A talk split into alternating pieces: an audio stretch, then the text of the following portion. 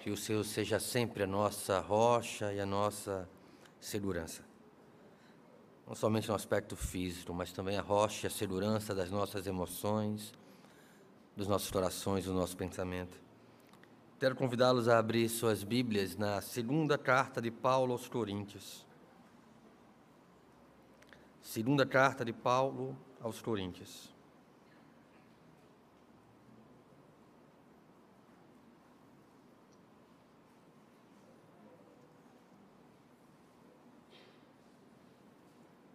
No capítulo 10, nós vamos fazer a leitura dos versos 3 a 5, segunda carta de Paulo aos Coríntios, no capítulo 10, dos versos 3 a 5.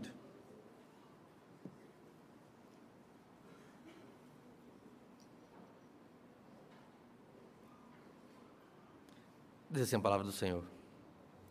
Porque, embora andando na carne, não militamos segundo a carne, porque as armas da nossa milícia não são carnais, e sim poderosos em Deus para destruir fortalezas, anulando nós sofismas e toda a altivez que se levante contra o conhecimento de Deus, e levando cativo todo o pensamento à obediência de Cristo.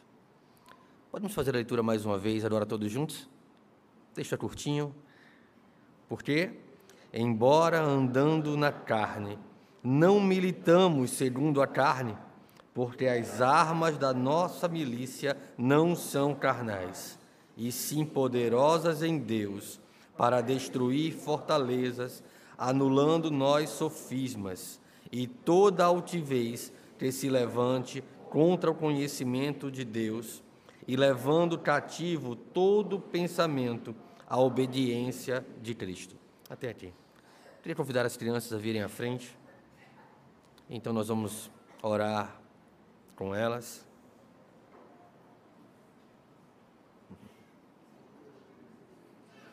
Elas vão ter um momento de aprendizado também na palavra do Senhor, de maneira que possam compreender, que possam ir absorvendo de acordo com o seu nível de entendimento.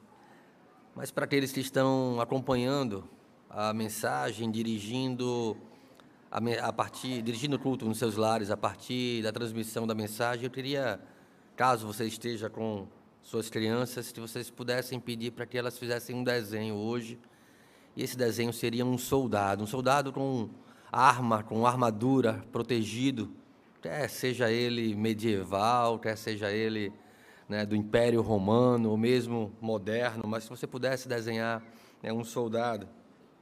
Lucas, meu filho, está em casa hoje. Minha mãe, minha esposa estava um pouco indisposta, um pouco nauseada, talvez por causa da gravidez, e aí eles ficaram lá, Lucas, Benjamin. Então, como estão acompanhando a transmissão, que possam fazer então esse desenho e nós vamos conversar sobre ele. Vamos orar, vamos fechar nossos olhos, vamos nos concentrar no Senhor. Pai bendito, todo-poderoso Deus. Tu és altíssimo, Senhor, sobre todas as coisas, Tu és Deus. Maravilhoso Senhor. Deus, o qual nós precisamos dia após dia conhecer mais e mais e mais. Para que nosso coração, que nosso entendimento seja moldado aquilo que te agrada, Deus.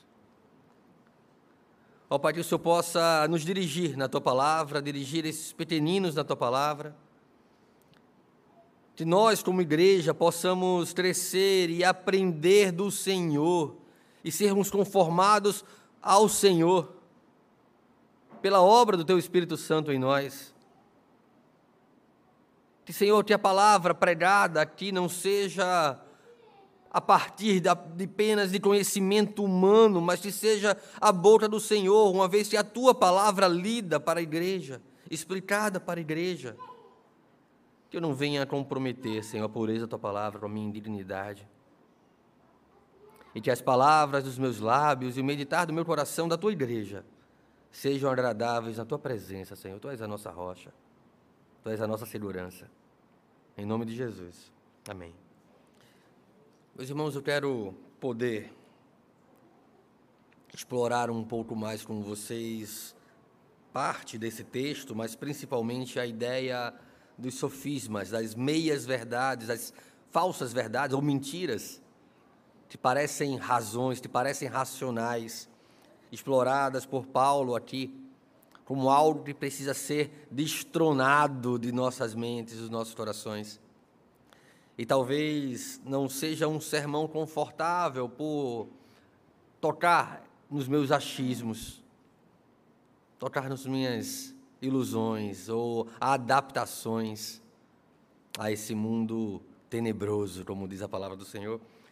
Então eu quero poder explorar um pouco mais essa ideia de como nós devemos confrontar os sofismas deste século e vamos talvez trazer esses sofismas e mais de uma mensagem aqui para falarmos sobre temas importantes que permeiam o ambiente no qual cada um de nós está inserido. Nós falamos muito sobre cosmovisão ontem aqui no Congresso dos Adolescentes, que por sinal foi uma bênção na minha vida. Que bom poder estar aqui servindo com tanto adolescente comprometido. Adolescentes que, pelo fervor dos seus ânimos, por fervor das suas emoções, poderiam estar em qualquer outro lugar, mas estavam aqui servindo até altas horas, comprometidos com o Senhor, que os transportou do império das trevas e revelou o reino do Filho do seu amor. Que bom podermos compreender como a nossa cosmovisão, ou seja, a lente com a qual nós enxergamos a realidade à nossa volta, ela é mudada pelo poder do Evangelho de modo que nós passamos a conhecer mais sobre Deus à medida que Ele vai se revelando. E foram muitas perguntas e dúvidas ontem aqui no, na nossa conversa, né? E eles tiveram a oportunidade de fazer uma série de questionamentos entre eles sobre o que, o que Deus estava fazendo antes de criar. E nós conversando sobre como nós enxergamos essas coisas. Nós aprendemos na palavra do Senhor que Deus, sendo todo autossuficiente, não precisando de nada, sendo comunicado e interagindo relacionalmente, é, é, interagindo ali na Trindade, na pessoa da Trindade, nas pessoas da Trindade, em essência como Deus, não tendo nada que lhe, lhe precisasse ser acrescentado ou que lhe pudesse ser tirado, ele resolveu criar por ato soberano dele, decisão soberana do Senhor, inquestionável do Senhor, daquele que ninguém pode sondar o coração ou perscrutar o seu entendimento. Deus resolveu criar. E ele cria então o um mundo angélico e mostra da, a sua criatividade, criando seres celestiais para o adorar, mesmo que ele não precisasse ser adorado. Então, os anjos começam a conhecer a pessoa de Deus. Mas aí parte desses anjos se rebelam, e então eles começam a conhecer um, outro aspecto de Deus, a ira justa do Criador. Deus então cria o homem o homem se rebela e Deus manifesta sim a sua justiça, porque ele não é injusto, ele não pode ser injusto, mas ele então também revela um outro atributo que antes não era conhecido, a sua graça. E essa graça superabunda sobre o pecado do homem. Deus estabelece um plano de redenção que vai sendo desdobrado ao longo do tempo e da história, revelado em Cristo Jesus, pregado pela igreja primitiva, onde a igreja vai sendo dilatada e a mensagem do Evangelho vai alcançando outros povos. A promessa a Abraão de que nele seriam benditas todas as famílias da terra começa a ser revelada e manifesta da expansão da igreja por meio das viagens missionárias de Paulo, por meio da, de como aqueles cristãos convertidos sejam eles gentios, gregos ou judeus, é, vai dilatando o conhecimento de Deus e da pregação de Cristo, da cruz e da necessidade, da carência que nós temos dele. Então o conhecimento de Deus vai tomando parte ou tomando a inteireza, a prioridade, a primazia na vida de muitos cristãos comprometidos, comprometidos a ponto de entregar a própria vida em razão do Evangelho. porque não consideravam nenhuma outra coisa superior àquilo que tinham recebido em Cristo Jesus. Por isso eram lançados em arenas para serem devorados, por isso eram transpassados a espada, partidos ao meio. Por isso eram enforcados e mortos, como tantos mártires ao longo da história, porque não consideravam nada superior à mensagem da cruz, por isso não podiam negar aquilo para o qual foram salvos.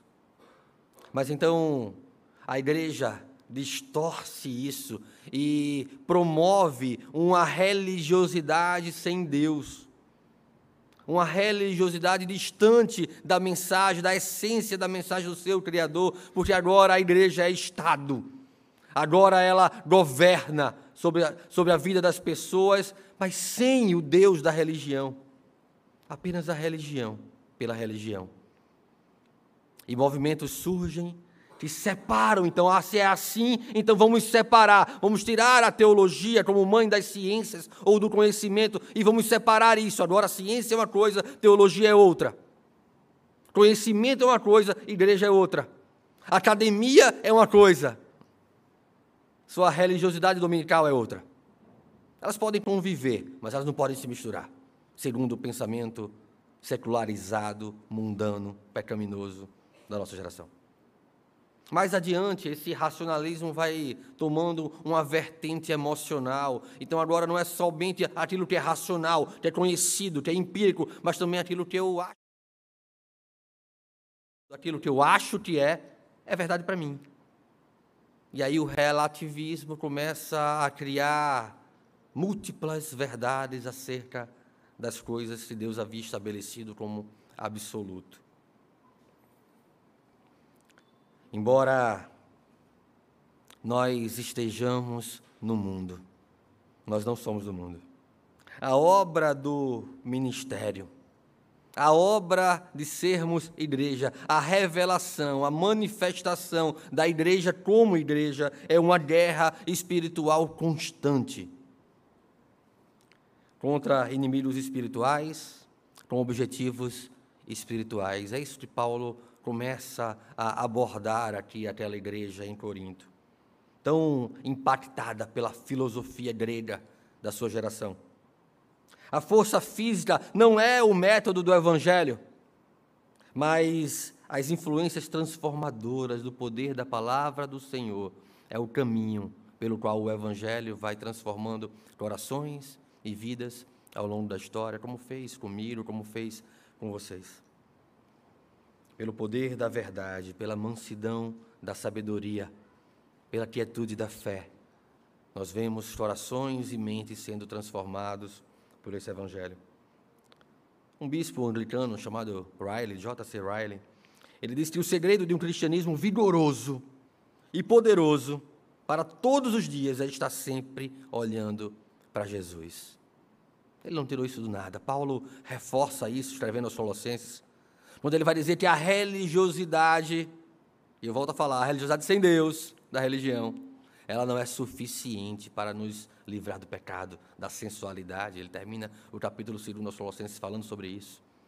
E aí no capítulo 3 ele vai dizer: Olha, o segredo está no alto, por isso mirem nas coisas do alto, onde Cristo está.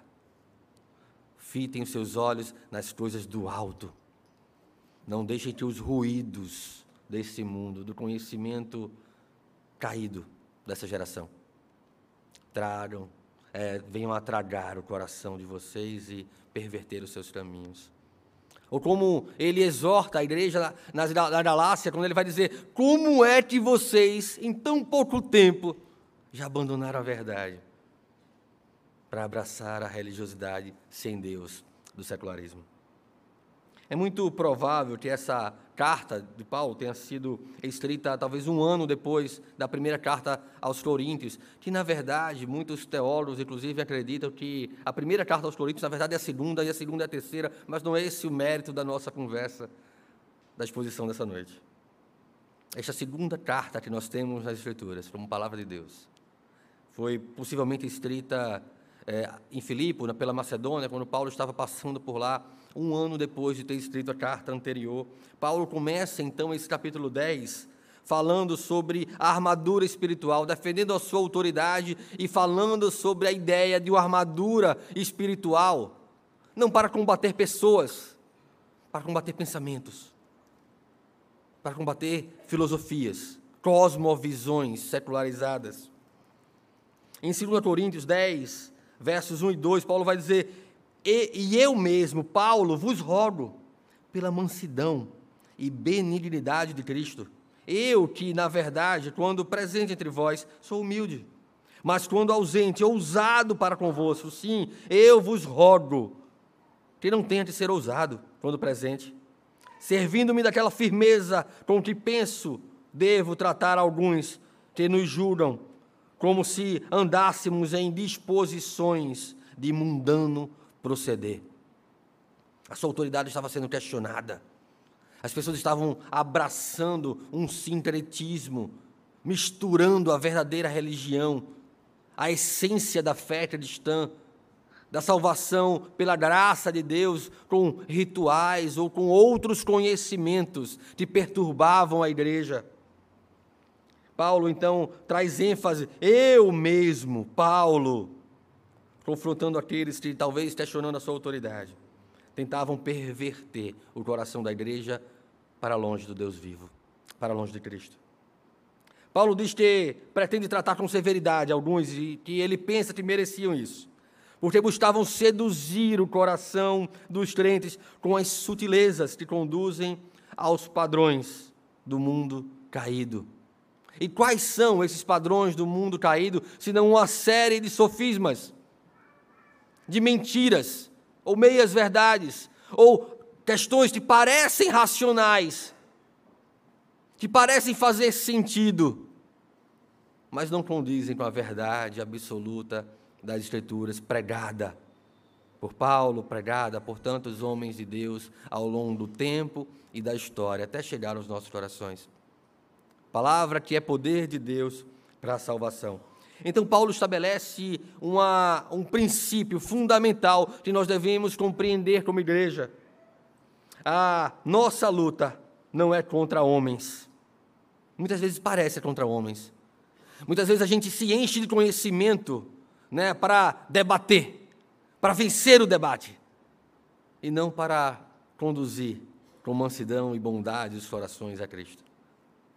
Mas a nossa luta, diz Paulo, não é contra homens, mas contra os valores pecaminosos deste mundo, da geração dele, e nós contra os valores pecaminosos da nossa geração, que sutilmente entram em nossas igrejas, que sutilmente fazem parte da nossa vida, porque nós estamos inseridos no mundo e muitas vezes inseridos no mundo faz com que o mundo esteja em vários aspectos inseridos em nossos pensamentos. O que eu chamo de nossos achismos. Não tem fundamento nenhum na Bíblia, mas eu acho, eu penso, e parece que começo a criar uma nova verdade a partir daquilo que eu acho, que eu penso. O mundo é o nosso campo de batalha. E não entendam o mundo como simplesmente estar à porta, fora da porta da igreja. O mundo, o pensamento mundano, o pensamento que não condiz com a palavra do Senhor, é lá que nós vamos combater com o verdadeiro Evangelho. Há uma, um sofisma há uma mentira contada, muitas vezes, que talvez tenha ganho mais notoriedade nos últimos quatro ou cinco anos, que diz respeito a que chamamos de ideologia de gênero. Ideologia de gênero é muito mais um ideário do que algo conceitual para ser, para ser destrinchado ou, ou debatido, é uma perversão de verdades importantes. Muitas vezes com o intuito de criar um ambiente favorável a práticas sexuais que não condizem com a mensagem do Evangelho, com a palavra de Deus. Práticas que não correspondem com aquilo que a igreja deve ser pura, zelosa, doutrinariamente zelosa, fundamentada no absoluto do Evangelho. Primeiro, que essa ideia de ideologia de gênero parece trazer uma solução, quando na verdade traz um problema, cria um problema, e eu não estou me referindo a uma disfunção de gênero, que é um problema psicológico, eu não tenho nem conhecimento técnico específico para tratar disso. Eu não vou tocar no assunto de disfunção de gênero. Eu falo, quando eu falo de disfunção de gênero, sobre pessoas que não estão satisfeitas com a realidade, com a natureza dos seus corpos. Então, essa disfunção de gênero é uma patologia psicológica. Mas a ideologia de gênero é, é, é, tenta fazer com que a disfunção de gênero, veja que confusão, se torne algo arbitrário à natureza, submetendo a criação e o corpo à disfunção de gênero. Então, a gente é, cria-se uma divisão de que, de que o sexo, né, o sexo homem e mulher é uma coisa e o gênero é outra. O, o homem pode nascer homem, mas depois ele pode se achar diferente disso. Eu fico imaginando isso à luz das Escrituras. Eu fico imaginando Davi dizendo para Salomão, ali na hora de abençoá-lo, ele seria o próximo rei. Quando Davi diz para ele: Olha, Salomão, ser homem. Imagine Salomão virando para Davi dizendo assim: Peraí, que pensamento retrógrado misógino, sexista, fascista? Por que, que eu tenho que ser homem para ser um rei, segundo a imagem, segundo o, o, o reflexo daquilo que deveria ser Cristo como o rei do povo de Deus? Porque Deus estabeleceu assim. Fez o homem, homem e mulher, macho e fêmea, os criou. Sempre se esperou que as pessoas compreendessem tudo a partir dessa perspectiva. Ou você é homem, ou você é mulher. Esse é o senso comum ao longo do tempo e da história a partir da cosmovisão bíblica acerca disso. Mas se alguém tivesse um desconforto sobre a sua biologia, o correto seria tratar esta patologia e adaptá-la à sua condição biológica e não o contrário. É a cabeça, é a condução, é o tratamento de como você se enxerga, que precisa ser moldado, que precisa ser convertido às Escrituras, que precisa ser guiado pelo Evangelho a ponto de você vir a entender que existe homem e mulher e você deve se portar como homem ou como mulher de acordo com aquilo que você nasceu e Deus estabeleceu que você fosse. E não tudo aquilo que você acha que pode ser. E não o contrário, porque a ideologia de gênero parece resolver isso. Porque se há uma disfunção de gênero, como a gente resolve? Não muda-se o corpo. Adapta-se o corpo à disfunção de gênero e então está resolvido o problema. E nós passamos a ter uma geração que não sabe mais nem o que é. Porque se inverteu a lógica da, do tratamento a loja da solução. Qual é o principal problema, então, dessas coisas? É prática. Não resolve o problema. A ideologia de gênero não resolve o problema da disfunção de gênero. Porque a disfunção de gênero pode estar ligado a uma série de coisas, inclusive ao pecado. Inclusive raiz na idolatria. E as questões da alma só podem ser tratadas por aquilo que tem condição, poder para penetrar a alma, que é o poder do Evangelho, que é a palavra do Senhor. Mas a ideologia de gênero parece estar bem acomodada ao sentimentalismo romântico da nossa geração.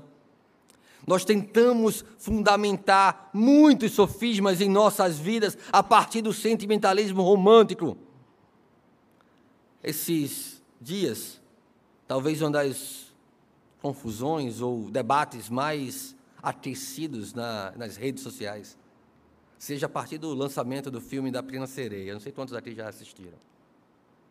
E aí se debatia muito sobre a cor da pequena sereia, porque é, na, na, no outro desenho da Disney ela era branca e agora ela é negra, e começa -se a criar um debate sobre a cor da pele da pequena sereia. Pelo amor de Deus, que coisa infrutífera e superficial.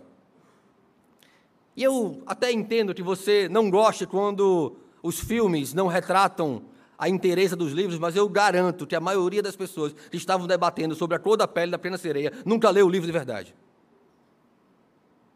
mas apenas em cima dos conceitos de vencer o debate, de ter a melhor, o melhor argumento sobre o debate. Sim, no livro descreve a, a pele branca da pequena sereia, a mudança da cor dos seus olhos, da transformação, então, que ela faz ali. Mas, gente, essa não é a essência da coisa. As sutilezas do secularismo passam despercebidas. E o que nós temos ali, na, é, na principal distorção entre o que está escrito, que foi escrito lá atrás, para aprender, para ensinar aos jovens que não devem desobedecer aos pais em prol de um sentimentalismo romântico. Porque a pequena sereia no livro, na verdade, ela morre e o príncipe se apaixona por outra e casa-se com outra. Então aquilo serve de lição. Olha, não desobedeçam seus pais em prol de um sentimentalismo romântico e rebelde. Mas a Disney molda.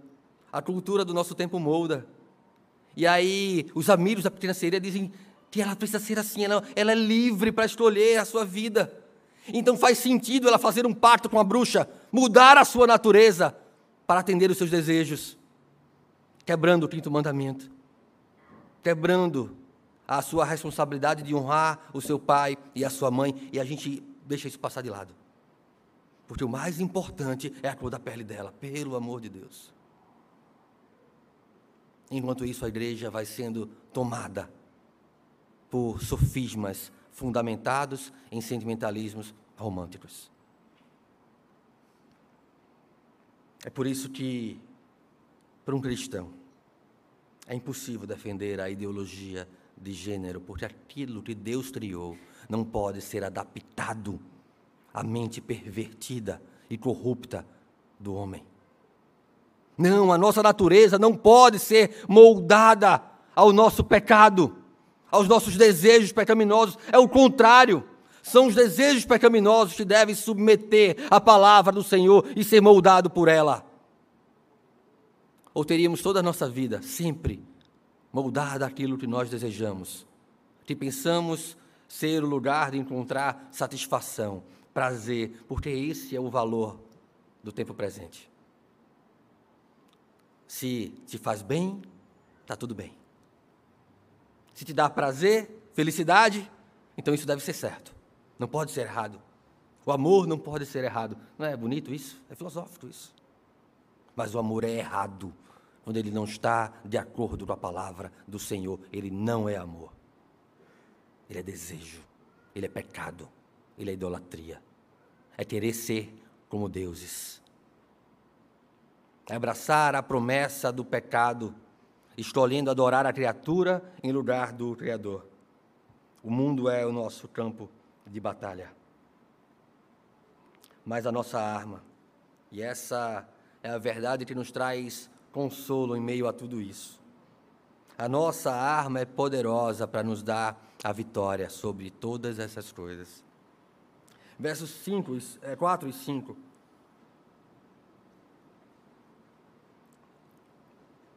verso 4, a primeira parte do verso 5 diz: Porque as armas da nossa milícia não são carnais, e sim poderosas em Deus para destruir fortalezas, anulando nós sofismas e toda altivez que se levante contra o conhecimento de Deus. Nenhum outro conhecimento é digno de se levantar contra o conhecimento de Deus.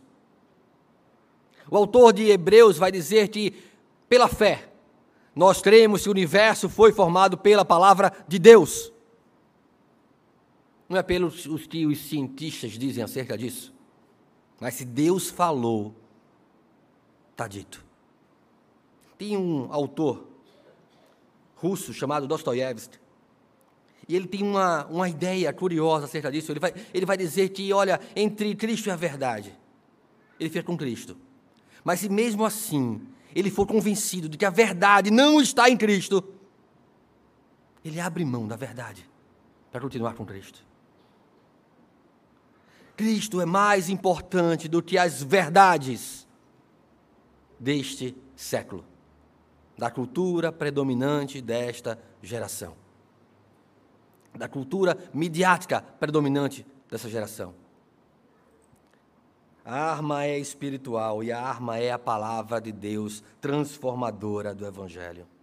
Ela é poder de Deus, ela é poderosa em Deus, em nenhum outro lugar. Ela não é poderosa para o debate, ela não é poderosa para, para jogarmos pérolas aos porcos, debatendo sobre temas rebuscados demais que não conduzem a lugar nenhum. Ela é poderosa para transformar corações. Ela é pregada para que Deus seja anunciado e glorificado, e não o contrário. O método do Evangelho não é a força externa, mas o poder da verdade e a brandura a brandura da sabedoria. Porque as armas da nossa milícia não são carnais. Há um aspecto militar aqui empreendido, mas porque elas são poderosas em Deus, um entendimento poderoso no Senhor. Isso nos traz um vislumbre do livro de Apocalipse, da vitória espiritual e não tem livro mais romântico do que o livro do Apocalipse. Já parou para pensar sobre isso? Ele fala de tudo aquilo que as histórias românticas gostam de trazer. Ele fala de uma noiva, de um dragão e de alguém que vem salvar essa noiva desse dragão. Ele não é o livro do fim do mundo. Ele é o livro da revelação, da vitória de Cristo sobre o dragão para salvar a sua noiva. Efésios capítulo 6, versos 10 a 13 diz: Quanto ao mais, sede fortalecidos no Senhor e na força do seu poder. Revestivos de toda a armadura de Deus para poder ficar firmes contra as ciladas do diabo. Porque a nossa luta não é contra o sangue e a carne, e sim contra principados e potestades, contra os dominadores deste mundo tenebroso, contra as forças espirituais do mal nas regiões celestiais. Portanto, tomai toda a armadura de Deus, para que possais resistir no dia mal. E depois de ter desvencido tudo, permanecer inabaláveis. Subjuração, submissão, compõe o foco sobre o qual as armas devem então apontar.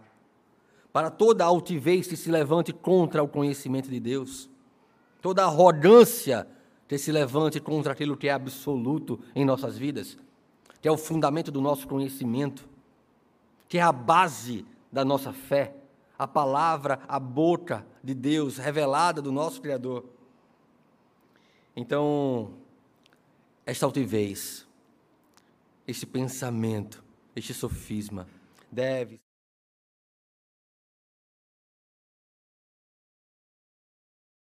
e as expressões são todas, aí todo, a inteireza aqui.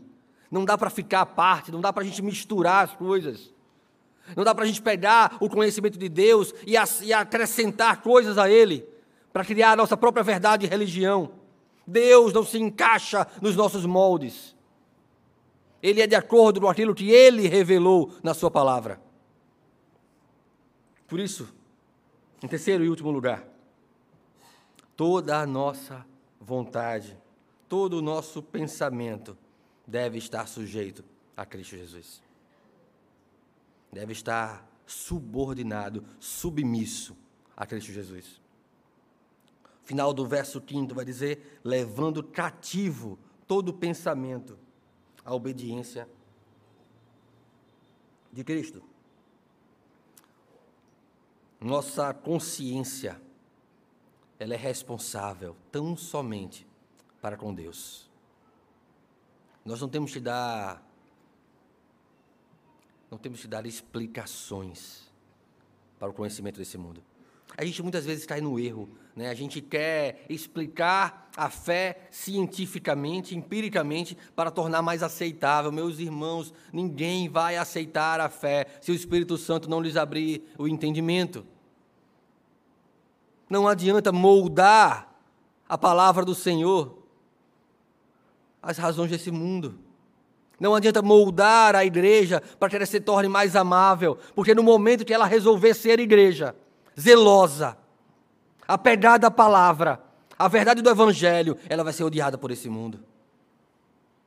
Ela vai ser rejeitada por essa geração. Não adianta fazer shows pirotécnicos dentro da igreja para atrair a atenção de jovens. Se Cristo não lhes for suficientemente atraente, eles podem vir para a igreja, mas continuarão sendo conduzidos para o inferno. Observemos que a palavra, no fim, ela obtém a vitória, porque ela destrói os sofismas, ela aniquila a altivez do homem, ela permanece para sempre. O mundo passa e com ele todas as suas concupiscências, mas a palavra do Senhor permanece para sempre. Os meios designados na eternidade, em todos os eternos decretos de Deus, por mais frágeis que possamos parecer como igreja, em número, em força, mas somos poderosos em Deus. Com a palavra na mão, no entendimento, no coração, na boca, somos poderosos em Deus. Porque nós temos a única arma capaz de penetrar a alma, de dividir aquilo que não se divide, de transformar corações, vidas, de transformar desejos, de reconciliar pessoas plenamente, de trazer contentamento em meio a situações difíceis, de trazer esperança em meio a contextos desesperançosos. A nossa esperança e a nossa força não estão nos rudimentos desse mundo, não está no nosso trabalho, não está no nosso salário, no nosso concurso, no nosso governo ou desgoverno. A nossa esperança está no Deus que governa sobre todas as coisas. Isaías voltava triste do funeral de um rei piedoso. Deus então se mostra um rei soberano, porque não pode ser morto, como foi morto ali o rei sobre o qual Isaías pranteava. Deus se mostra sentado no seu alto e sublime trono reinando ainda que os reis terrenos venham a perecer. Deus governa sobre todas as coisas. O secularismo é a religião sem Deus. O secularismo é o reflexo da morte espiritual. É um modo de vida e de pensamento, seguido principalmente pela ausência de referência da palavra do Senhor. Ele envolve os corações e os pensamentos dos homens para longe do Senhor, para longe do Deus vivo. É uma cosmovisão e um estilo de vida que se inclina para a natureza caída e não para a salvação eterna dos céus, para os valores vazios e rudimentos desse mundo e não para o poder do evangelho transformador, sobre os quais muitos corações, muitos corações estão acorrentados em nosso meio. A pregação da cruz, feita por homens pecadores como nós, feita por homens indignos como nós, a pregação da cruz tem sido em toda a história da igreja, desde a revelação da graça em Gênesis 3,15, tem sido sempre fatal contra a idolatria, contra o secularismo, contra os corações perdidos dessa geração pervertida, contra toda a impiedade e maldade do nosso tempo. A palavra do Senhor é poder de Deus e Cristo é todo suficiente. Richard Baxter, um teólogo puritano, pregador, ele disse que certa vez que em nada, a não ser no céu, vale a pena colocar o nosso coração se nós tivermos a real consciência de que esse mundo e as coisas desse mundo serão destruídas, porque Deus escreveu e assim o fará. Nós não colocaremos nosso tesouro no lugar onde vai ser destruído. Nós depositaremos ele no lugar que é eterno, nos céus, na presença do Deus, no lugar onde a traça não corrói, o ladrão não rouba. Lá é que deve estar o nosso tesouro que Deus possa nos encher de esperança em meio a tantos conflitos dessa geração. Que Deus possa nos encher de verdade, de absoluto, em meio a tanto relativismo, de firmeza em meio a tanto desgoverno ideológico. Que Deus possa fortalecer os nossos corações em meio à guerra espiritual que temos todos os dias, em que estamos no meio dessa geração pervertida. Que Deus tenha misericórdia de nós.